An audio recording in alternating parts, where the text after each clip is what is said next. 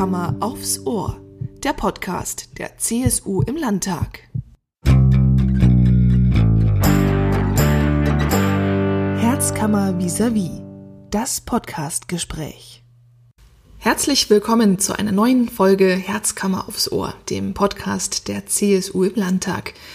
Es ist nun schon unsere vierte Folge und da wir gerade in einer sehr außergewöhnlichen Zeit leben und uns Corona mit Sicherheit noch länger beschäftigen wird, haben wir uns dazu entschlossen, auch die Folge 4 unseres Podcasts dem Thema Corona bzw. der Corona-Krise zu widmen. Wir wollen heute mit unserem Fraktionsvorsitzenden Thomas Kreuzer sprechen über die Arbeit im Parlament und ob es vielleicht demnächst äh, weitere Lockerungen geben wird. Wir reden mit unserem gesundheitspolitischen Sprecher Bernhard Seidenhardt. Von dem wollen wir natürlich wissen, ähm, was sich in Sachen Medikament und Impfstoff tut. Und wir werden in die Regionen schauen und uns den Themen Engagement, Ehrenamt und natürlich der Wirtschaft widmen. Einsteigen möchten wir aber gerne mit unserem Fraktionsvorsitzenden Thomas Kreuzer. Ähm, Herr Kreuzer, eine Notsituation wie die Corona-Krise ist naturgemäß die Stunde der Exekutive. Welchen Beitrag leistet denn da die Fraktion? Die Exekutive kann nur dann handeln, wenn sie vom Gesetzgeber vorher ermächtigt wird. Und deswegen haben wir zum Beispiel in Bayern ein Infektionsschutzgesetz als Parlament gemacht. Und wir machen jetzt ja auch schon den zweiten Nachtragshaushalt, um die Mittel zur Verfügung zu stellen. Also handeln in einer Demokratie ohne Parlament geht nicht. Die Maßnahmen selbst müssen dann aber natürlich von der Exekutive vollzogen werden. Wir werden in dieser Woche auch beschließen, dass die Hilfsmaßnahmen, also die Staatsbeteiligung oder zusätzliche Kredite für die Wirtschaft von einem einer Parlamentskommission begleitet werden, in der alle Fraktionen beteiligt sind, so dass auch hier nicht etwa eine Agentur dies selbstständig macht, sondern das Parlament beteiligt ist. Ich sehe also die Demokratie keineswegs in Gefahr. Bayern hat ja für einige sehr betroffene Bereiche wie die Wirtschaft Unterstützungspakete geschnürt. Trotzdem gibt es natürlich einige Bevölkerungsgruppen, die sich in einer solchen Situation vergessen oder gar nicht gehört fühlen. Von gläubigen Menschen über zum Beispiel Freizeitsportler bis hin zu speziellen Berufsgruppen. Ich denke, da werden vielleicht sogar ein paar heute zuhören und die wollen mit Sicherheit äh, oder würden gerne wissen, wie geht's denn weiter? Mit welchen Lockerungen können wir denn als nächstes rechnen? Gerade im Hinblick, ähm, dass durch oder dank der Maßnahmen es immer weniger Neuinfizierte gibt. Und dies heißt dann natürlich auch, dass es äh, die Zeit ist, darüber nachzudenken, ob wir ohne dies zu gefährden die Maßnahmen lockern können. Und soweit sind wir jetzt. Wir beginnen mit dem Einzelhandel. Diese Woche mit den Baumärkten und nächste Woche mit Geschäften bis zu 800 Quadratmetern. Ich gehe davon aus, äh, dass dies dann weitergeht auch auf größere Geschäfte. Wir können diese Lockerungen aber nur Schritt für Schritt machen, da wir immer sehen müssen, ob nach zehn Tagen, da beweist sich dies, eine solche Lockerung dazu geführt hat, dass die Zahlen wieder stark ansteigen, äh, dann muss man sich etwas überlegen und wenn dies nicht der Fall ist, dann kann man die nächste Lockerung angehen.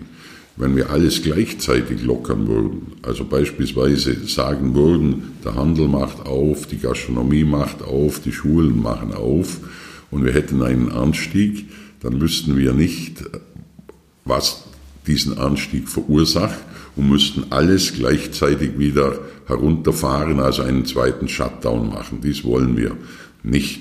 Und in diesem Bereich ist es natürlich so, dass auch die Gruppen, die Sie angesprochen haben, wie beispielsweise die Sportler oder die gläubigen Menschen, äh, bei diesen Lockerungen insgesamt Berücksichtigung finden. Ich gehe davon aus, dass dies im nächsten Schritt am 30. April, wenn die äh, Ministerpräsidenten zusammentreffen, geschehen wird. Wir werden dann auch Sport und äh, Glaubensausübung lockern, aber immer mit der Prämisse, dass der notwendige Abstand eingehalten werden kann. Also wir werden nicht äh, äh, Sportarten zulassen können äh, wie Tanzsport, wo sich die Menschen berühren auf engstem Raum. Aber man kann beispielsweise wahrscheinlich Tennis äh, zulassen, äh, weil man sich da ja nicht nahe kommt und auch andere Sportarten. Und äh, in den Kirchen und äh, Glaubenseinrichtungen muss halt dafür gesorgt werden, dass Desinfektionsmöglichkeiten zur Verfügung stehen und man auch dort einen gewissen Abstand einhalten kann. Die scheint mir nicht so problematisch zu sein.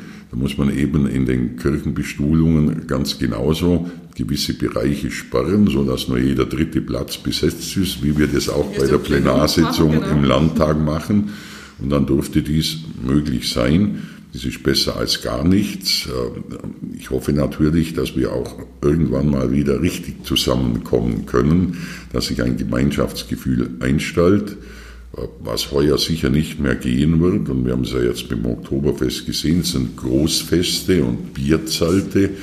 Ähm, dies äh, kann man schon einmal ein Jahr verschmerzen, aber ein Dauerzustand kann dies nicht werden, weil dann natürlich schon ein erheblicher Teil unserer Kultur verloren geht, wenn ich an Bezirksmusikfeste und so weiter denke, die dann überhaupt nicht durchgeführt werden können. Und ich fühle natürlich auch mit den Veranstaltern mit.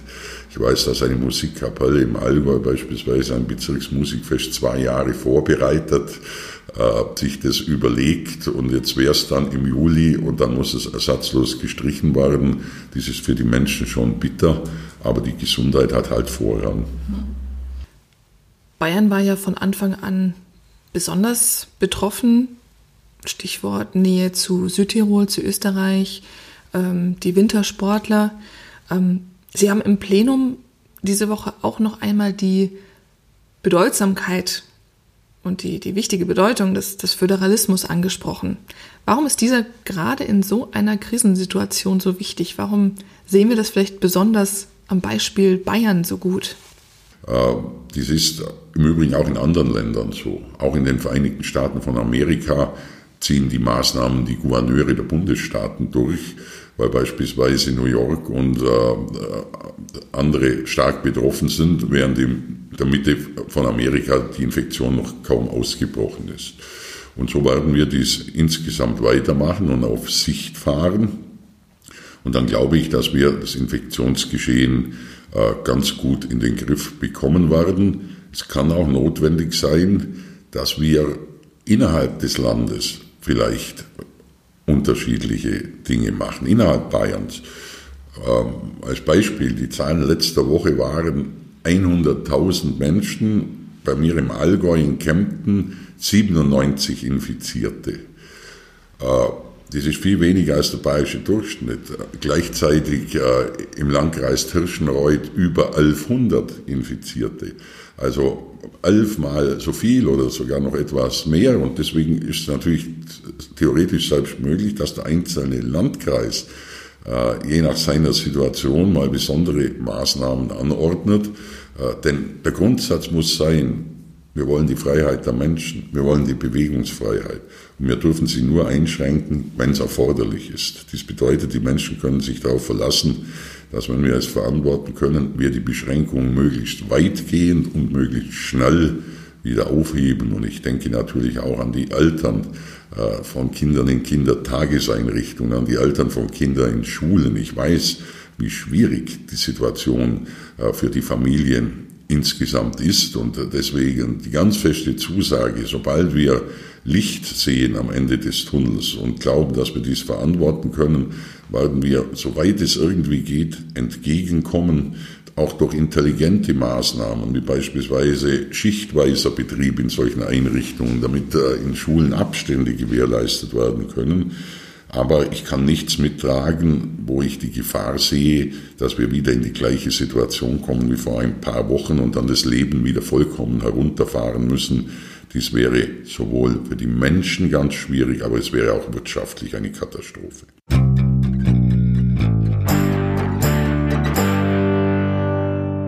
Wenn wir jetzt gerade schon beim Thema Impfen, Impfstoff, Medikamente waren, würde ich sagen, bleiben wir gleich im Gesundheitsbereich und äh, ich begrüße unseren gesundheitspolitischen Sprecher Bernhard Seidenath. Als Gesundheitspolitiker werden Sie mit Sicherheit momentan sehr oft gefragt äh, nach der aktuellen Situation, ähm, mit Sicherheit vielleicht auch mit äh, Falschmeldungen oder Verschwörungstheorien konfrontiert.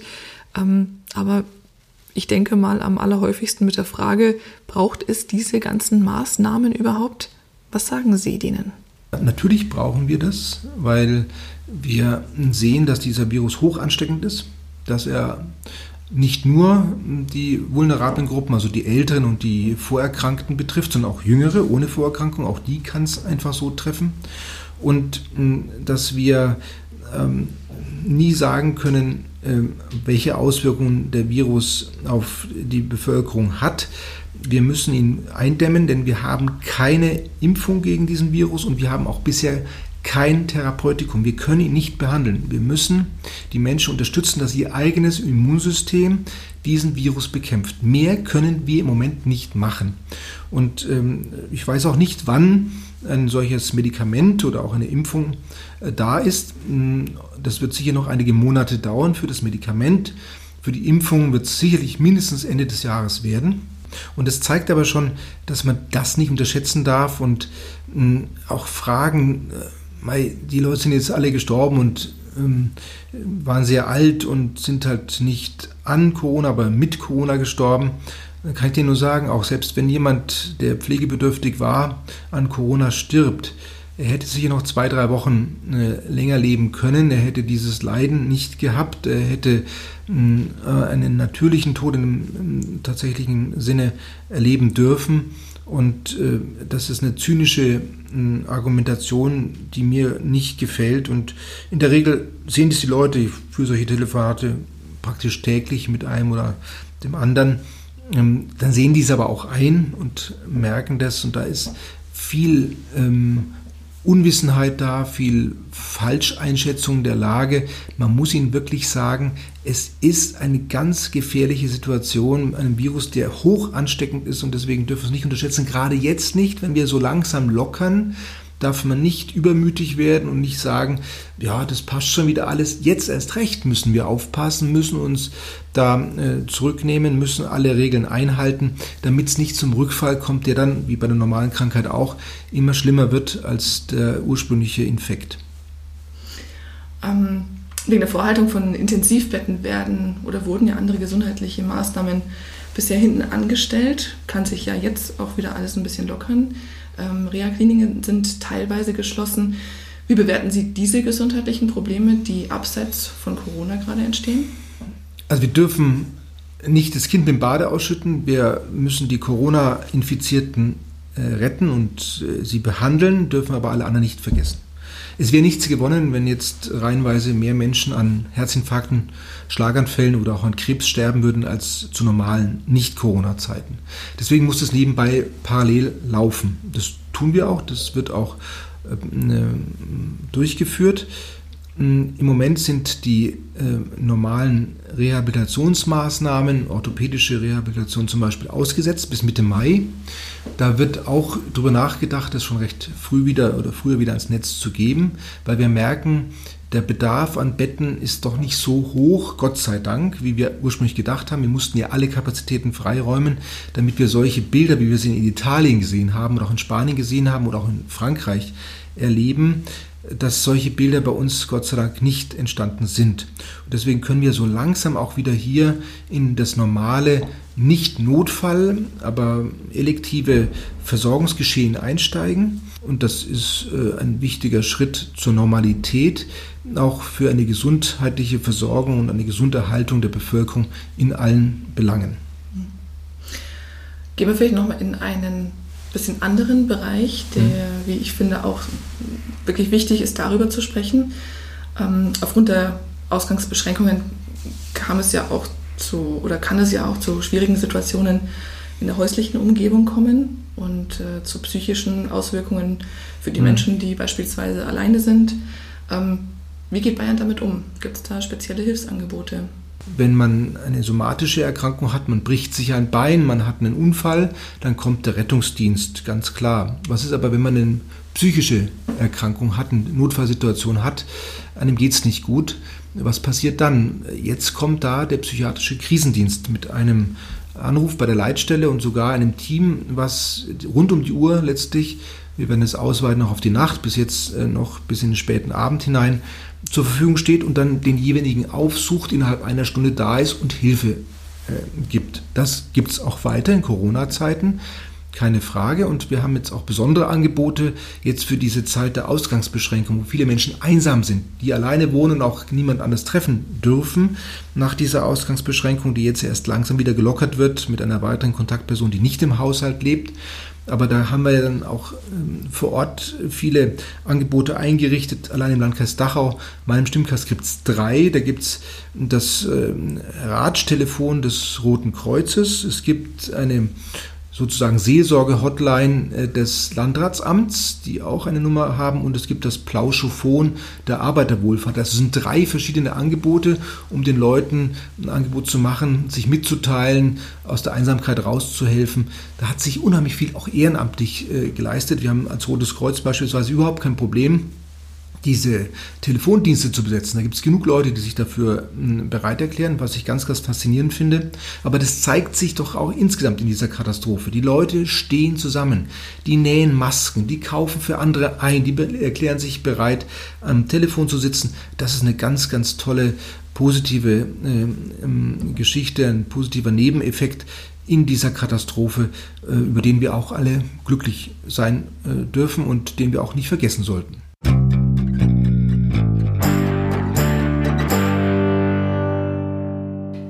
Die Menschen stehen in Krisenzeiten zusammen, sie halten zusammen, sie organisieren sich, ähm, engagieren sich ehrenamtlich. Und eine ganz besondere Aktion möchten wir gerne heute ein bisschen genauer beleuchten, und zwar die Heldenbörse, die Einkaufshelden, die von der Jungen Union Deutschland äh, gegründet worden ist. Und ich begrüße ganz herzlich den Landesvorsitzenden der Jungen Union Bayern, Christian Dollejal. Herr Dollejal, was ist denn äh, das Ziel dieser Aktion und wie ist bisher die Resonanz? Bei unseren Einkaufshelden ging es uns als junge Union darum, schnell und unbürokratisch zu helfen. Wir sind selbst positiv überrascht und wirklich glücklich, dass sich so viele JUler in ganz Deutschland daran beteiligen. Äh, wie läuft denn die Aktion bei uns in Bayern? Gibt es da aktuelle Zahlen? Insgesamt beteiligen sich über 10.000 JUler an dieser Aktion. In Bayern haben wir zusätzlich viele weitere lokale Aktionen, teils mit unterschiedlichsten Vereinen am Laufen. Und das macht uns besonders stolz und glücklich, dass sich so viele Menschen ehrenamtlich in dieser Krise engagieren. Das glaube ich. Plant ihr denn sonst noch weitere Aktionen? Ja, wir planen noch bundesweit eine Maskentauschbörse. Das heißt, es können Hersteller von Masken ihre Angebote online schalten und Leute, die Masken brauchen, können sie sich dort organisieren. Außerdem haben wir unsere Verbandsarbeit komplett umgestellt. Wir sind digital unterwegs und bieten für unsere Mitglieder etliche neue Services. Wie ist denn Ihr Eindruck? Erlebt das Ehrenamt in der Krise vielleicht sogar einen Schub? Ich glaube, gerade die Krise zeigt, dass wir viele, viele ehrenamtliche Helfer im Bayerischen Roten Kreuz, bei den Feuerwehren etc. haben, die gemeinsam diese Krise meistern und ich finde es unterstützenswert, wenn wir diese Vereine und diese Strukturen auch künftig finanziell unterstützen. Sie sind ja auch Abgeordneter im Europäischen Parlament. Ähm, was ist Ihre Einschätzung? Wie steht es um die Solidarität in diesen Zeiten? In ganz Europa zeigt man nun endlich Solidarität auch in der Krise. Und es freut mich ganz besonders, dass es gelingt, dass frei gewordene Intensivbetten auch mit Patienten aus anderen Ländern, wie beispielsweise mit Italienern, belegt werden können. Haben Sie zum Abschluss noch einen Appell an junge Menschen in dieser Krise? Mein Appell an junge Menschen ist vor allem, nehmen wir die Ausgangsbeschränkungen ernst. Nur wenn wir alle gemeinsam zusammenhalten, können wir diese Krise gut meistern.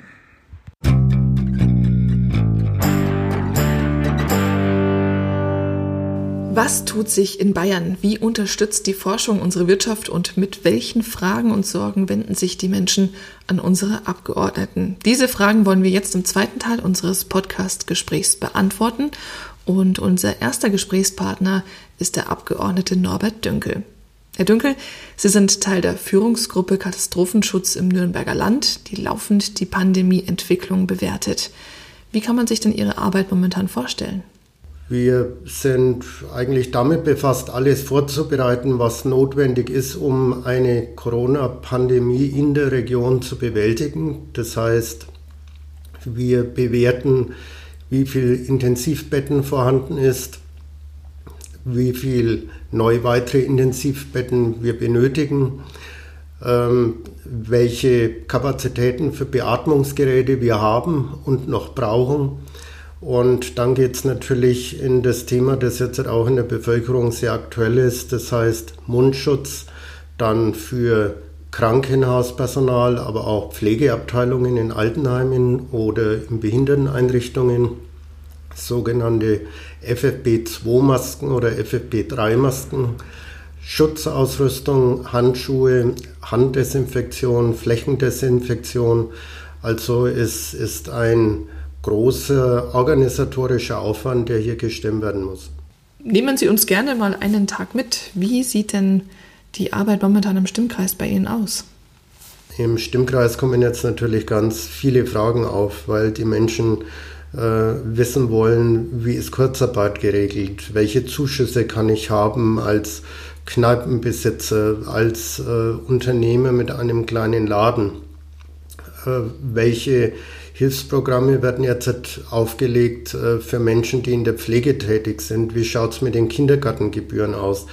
Äh, wann werden die Lokale und Restaurants wieder geöffnet? Äh, ganz viele sind hier natürlich existenziell betroffen und wir versuchen flankierend hier mitzuhelfen mit enormen Aufwand. Der Freistaat Bayern stellt jetzt 70 Milliarden Euro, also eine enorme Summe, 7000 Millionen Euro sind es zur Verfügung, um hier ein bisschen zu glätten, ein bisschen zu helfen, jetzt wenigstens in den nächsten Wochen und Monaten. Äh, und die Aufgabe der Abgeordneten ist hier ganz viel Vermittlung, ganz viele Fragen beantworten, ähm, Anliegen in die Staatsregierung hinein äh, vermitteln und äh, am Ende auch ein bisschen beruhigen, wenn es geht. Ich denke, Sie werden momentan viele Anfragen bekommen, gerade was die Organisation von Schutzkleidung, Beatmungsgeräten, Desinfektionsmitteln und so weiter angeht, aber wahrscheinlich auch was die Beschaffung von Masken betrifft, oder? Ja, also man muss vielleicht zunächst mal wissen, wenn wir jetzt nur mal in den Bereich der Krankenhäuser gehen, wenn Sie mehrere Corona-Patienten haben, dann können Sie nicht mit einem Mundschutz auftreten. Das heißt, sie gehen an den Patienten heran, behandeln den, nehmen den Mundschutz ab, werfen ihn weg, nehmen einen neuen Mundschutz, gehen zum nächsten Patienten. Dann haben sie möglicherweise einen Durchlauf pro Person von ungefähr 30 Masken in der Stunde. Und damit haben wir natürlich einen enormen Aufwand. Das heißt, wenn wir heute eine Lieferung von 25.000 Masken kriegen, dann ist es auf eine Fläche eines Landkreises bezogen überhaupt nichts. Und das ist auch äh, das Problem im Augenblick. Äh, die Menschen sagen, wenn ich jetzt im Supermarkt eine Maske aufsetzen muss, wo kriege ich die her? Wenn Schüler in die Schule gehen, woher kommen die Masken? Im öffentlichen Personennahverkehr. Und äh, wir haben bekanntermaßen deutliche Lieferengpässe aus Fernost es sind im Augenblick auch eine ganze Menge Plagiate auf dem Markt, die nicht zertifiziert sind und äh, nicht äh, der, der Qualität entsprechen, die wir brauchen. Und deshalb sind jetzt halt auch bei mir im Landkreis ganz viele kleinere Firmen dazu übergegangen, selbst Masken zu produzieren.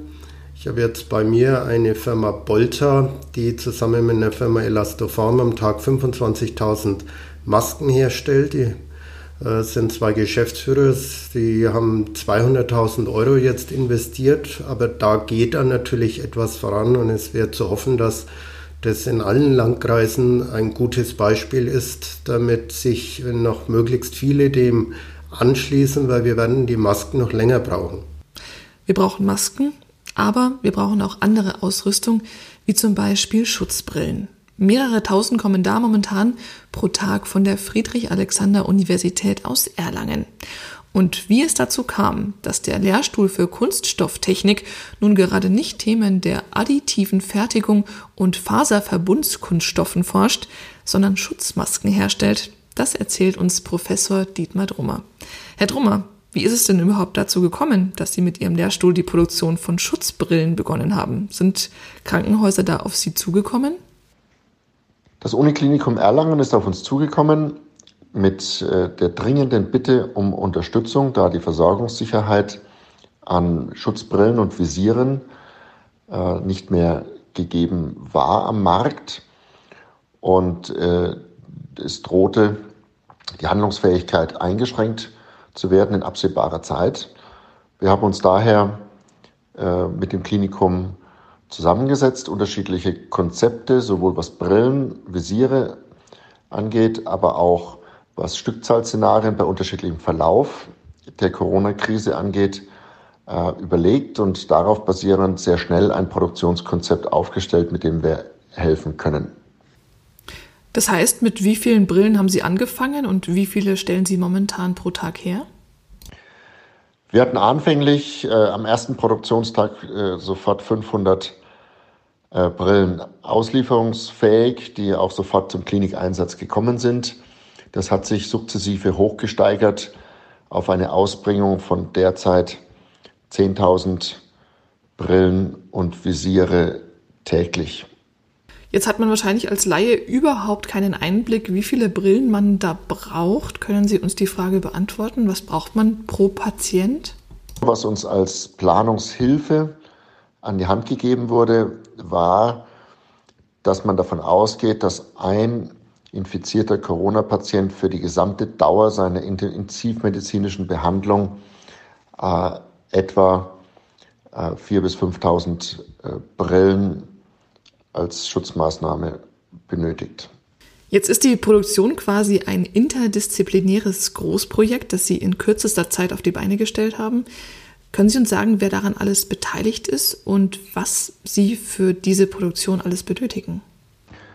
Wir benötigen zur Herstellung der Visiere und Brillen in sehr hohen Stückzahlen unterschiedlichste Fertigungstechnologien zur Herstellung von Folien, zum Laserschneiden, Stanzen, zum Spritzgießen von Produkten, Montagetechnologien und so weiter, die an unterschiedlichen äh, Kunststoffinstituten und Forschungsbereichen, die ich in der Großraum Erlangen-Nürnberg-Fürth leite, vorhanden sind. Und als solches lag es nahe, neben dem Lehrstuhl für Kunststofftechnik an der Universität institutionell auch das Bayerische Polymerinstitut und die neue Materialien Fürth GmbH als Landesforschungseinrichtung formal mit einzubinden.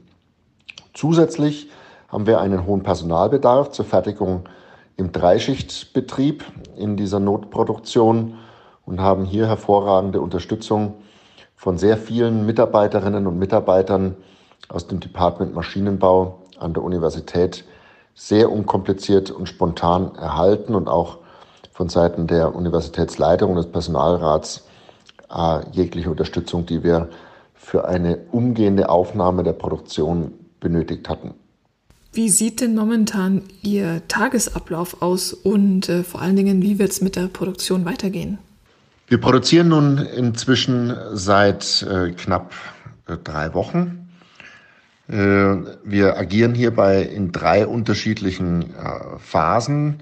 Eine Phase ist mit einer gewissen Stückzahl die Versorgung eines Akutbedarfs von Arztpraxen und äh, Kliniken, die im Lager leerlaufen und deren Handlungsfähigkeit in Gefahr ist. Zum Zweiten äh, bauen wir äh, Lager an der Uniklinik für entsprechende Schutzausrüstung auf, um die Reichweite der vorhandenen Schutzausrüstung äh, zu vergrößern und auch für eine nicht zu erhoffende Verschlimmerung der Krise gewappnet zu sein. Und in Phase 3 bauen wir hier einen regional ansässigen Kunststoffverarbeiter für die Produktion von Brillen und Visieren auf, äh, um einerseits auch langfristig äh, von Marktseite her die Versorgung mit entsprechender Schutzausrüstung wieder sicherzustellen und darüber hinaus auch in der Breite äh, letztlich für alle Arztpraxen und Kliniken äh, in der Region, in Bayern und darüber hinaus äh, eine Versorgungssicherheit zu ermöglichen.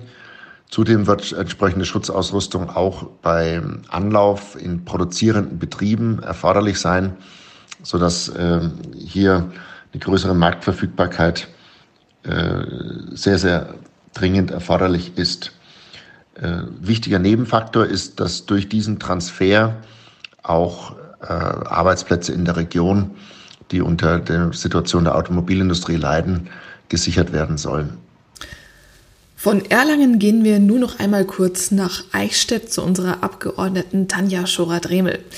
Frau Schorer-Dremel, mich würde jetzt erst einmal interessieren, wie Ihre Arbeit im Wahlkreis aktuell aussieht. Also momentan im Wahlkreis ist es so, dass ähm, bis auf einen Mitarbeiter alle meine anderen Mitarbeiter, zwei im Homeoffice sind. Meine Mitarbeiterin hat fünf Kinder und macht Homeschooling zu Hause. Dadurch geht wahnsinnig viel über WhatsApp, über Threema oder über äh, digital, über E-Mails. Ähm, wir haben einmal in der Woche Telefonkonferenzen, wo wir uns absprechen und da läuft der Bürobetrieb eigentlich ziemlich entspannt. Und für meine ähm, äh, Petenten oder äh, die Bürger im Landkreis ist es eigentlich ganz einfach. Ich bin telefonisch zu erreichen, bin per E-Mail zu erreichen. Es ist auch über Facebook, ähm, sind Anfragen äh, sehr gestiegen, auch über WhatsApp. Also von daher ist es momentan ähm, viel digital, viele Telefonkonferenzen, aber dennoch viel Kontakt zum Bürger. Jetzt werden Sie mit Sicherheit auch oft äh, angesprochen, gerade eben als äh, ehemalige Lehrerin, bestimmt von, von vielen Bürgerinnen und Bürgern, aber ich denke mal auch im äh, bekannten Verwandtenkreis. Ähm, wie sehen Sie da die aktuelle Lage, gerade was eben zum Beispiel das Homeschooling betrifft? Also das ist ein ganz spannendes Thema, weil ich auf der einen Seite noch ganz viele liebe Kolleginnen und Kollegen habe, mit denen man sich austauscht ähm, Rückmeldungen auch bekommt und ich kriege da ein bisschen ein breites Bild. Es gibt Eltern wie meine Mitarbeiterin, die sagt, es läuft wunderbar, weil wir hauptsächlich die Kernfächer machen, entspannt auch, auch nach dem Rhythmus der Kinder. Es gibt Eltern, die wahnsinnig angespannt sind, weil sie diese Vereinbarkeit von Beruf, Homeschooling, Kinder und Haushalt und vielleicht dann auch noch für Verwandte sorgen, wirklich ähm, wahnsinnig äh, belastet. Ähm, und es gibt natürlich auch Schulern, äh, Schulleiterinnen und Schulleiter aus meiner ehemaligen ähm, Funktion, die einfach auch ähm, mich über die Notbetreuung ähm, unterrichten. Es gibt Schulen, da ist keine Notbetreuung, es gibt Schulen, da ist ein oder zwei. Also es ist ein wahnsinnig buntes Bild. Und was ich mitbekomme, ist, dass es wahnsinnig viele Lehrer gibt, die das richtig ernst nehmen, die WhatsApp-Gruppen haben, die zu ihren Kindern fahren, die Pakete, so wie meine Freundin, die hat gestern äh, das, die Wochenpakete bei den Schülern persönlich abgegeben, die halt keine digitalen Möglichkeiten Möglichkeiten haben. Also ich glaube, das ist eine vollkommen neue Form. Aber ich merke auch, dass viele Lehrerinnen, aber auch viele Schüler sich freuen, wenn die Schule wieder anfängt, wenn wieder ein bisschen normaler Alltag kommt. Und gerade wenn ich jetzt die Abiturklassen so ein bisschen im Auge habe, die haben natürlich Sorge, wie werden jetzt die Abiturprüfungen. Aber die nehmen das auch sehr ernst und ich glaube, dass viele Schülerinnen und Schüler ganz toll zu Hause auch arbeiten und lernen, aber sich alle wieder freuen, wenn die Schule wieder anfängt.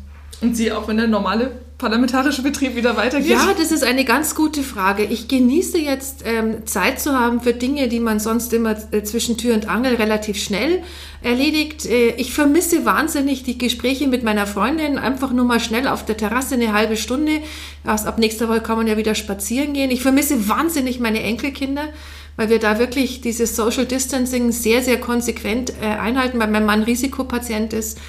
Und ähm, dadurch freue ich mich wieder, wenn es normal geht. Und wenn ich hier in München bin, so wie gerade eben, die Kollegen sind alle telefonisch immer zu erreichen, aber so der Ratsch zwischendrin, ähm, der Abend mal gemeinsam den Tag Revue passieren zu lassen, das fehlt mir enorm. Also es ist, glaube ich, jeder macht sein Bestes, jeder versucht auch diese Situation zu bewältigen, aber ich bin ein unheimlich sozialer Mensch und ich freue mich immer, Leute zu sehen und mir fehlt auch das Umarmen oder einfach auch mal äh, jemand näher zu kommen und ich freue mich wahnsinnig, wenn das wieder möglich ist, aber bis dahin halte ich mich an die Vorschriften.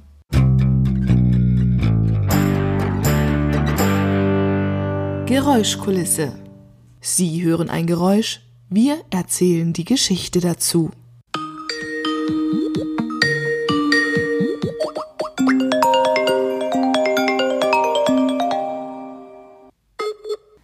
Einige dieser Töne kommen Ihnen sicher bekannt vor, oder? Videoschalten und Telefonkonferenzen erleben gerade einen Boom. Mit den Eltern Kontakt halten, Matheaufgaben im Klassenchat lösen oder mit dem Team die To-Dos für die Woche besprechen. Auch die Politik nutzt die Tools.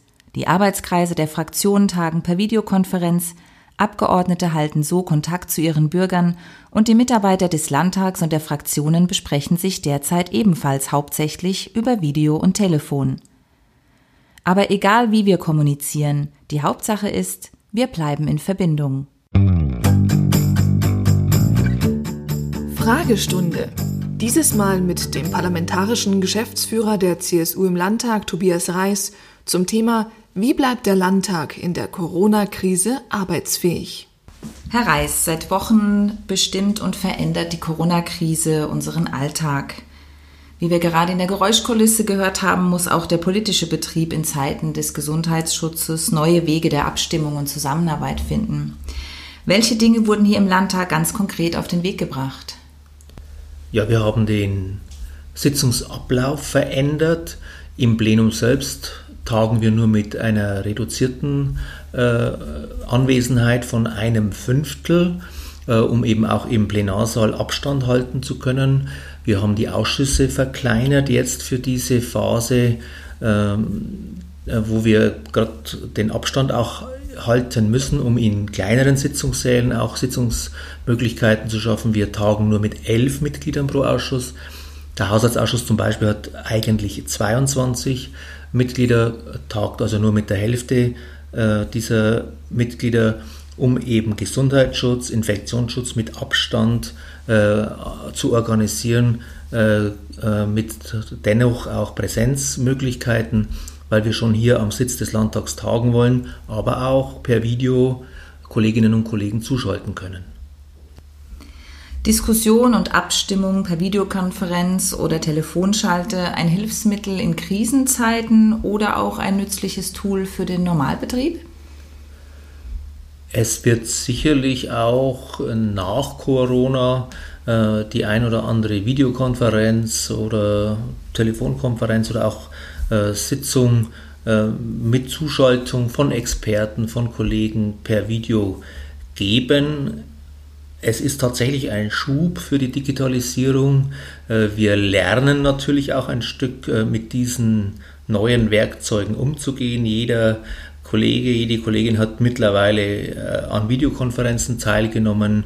Wir organisieren diese Fragen zwischenzeitlich sehr professionell und ich bin sehr sicher, dass uns das auch in den Zeiten nach Corona äh, bleibt und dass es auch ein guter Beitrag ist, ja auch mal die ein oder andere Autofahrt zu sparen oder eben auch äh, schnell Expertenwissen äh, und äh, Menschen zuzuschalten, äh, die einen Beitrag ja, für gute Arbeit leisten können.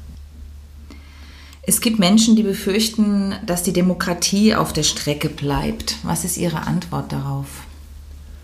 Die Demokratie muss auch in diesen Zeiten gestärkt werden. Das ist unsere Aufgabe. Äh, Gerade das Parlament ist ja ein wichtiger Baustein der Demokratie und wir müssen als Repräsentanten dieser Demokratie diese Aufgabe auch sehr ernst nehmen. Das ist aber auch meine Wahrnehmung. Alle Kolleginnen und Kollegen wissen um ihre Aufgabe, auch um ihre Vorbildfunktion und deshalb arbeiten wir äh, an allen Themen, die wichtig sind äh, und wir bemühen uns auch deutlich zu machen, dass Demokratie ja nicht stillsteht, dass Demokratie auch in einer Zeit wie, wie dieser nicht nur auch vor allen Dingen eine Zeit der Exekutive ist, sondern auch das Parlament äh, Gesetzgebung, äh, und alle anderen Fragen äh, voranbringen muss. Und das gelingt uns bisher sehr gut. Mhm. Was vermissen Sie als Politiker und auch als Mensch in dieser herausfordernden Situation am meisten? Ja, es ist schon der Kontakt auch zu den Leuten, Veranstaltungen durchzuführen, Diskussionen zu erleben, face-to-face -face mit, äh, äh, ja, mit den Menschen, gerade in, in der Heimat zu diskutieren, auch wahrzunehmen, was ihnen wichtig ist. Ähm, das ist etwas, was äh, ich mir wünsche, dass sehr schnell wieder Veranstaltungen möglich werden, wo wir einfach die Fragen der Zeit auch äh, gemeinsam in, in, im persönlichen Kontakt diskutieren können.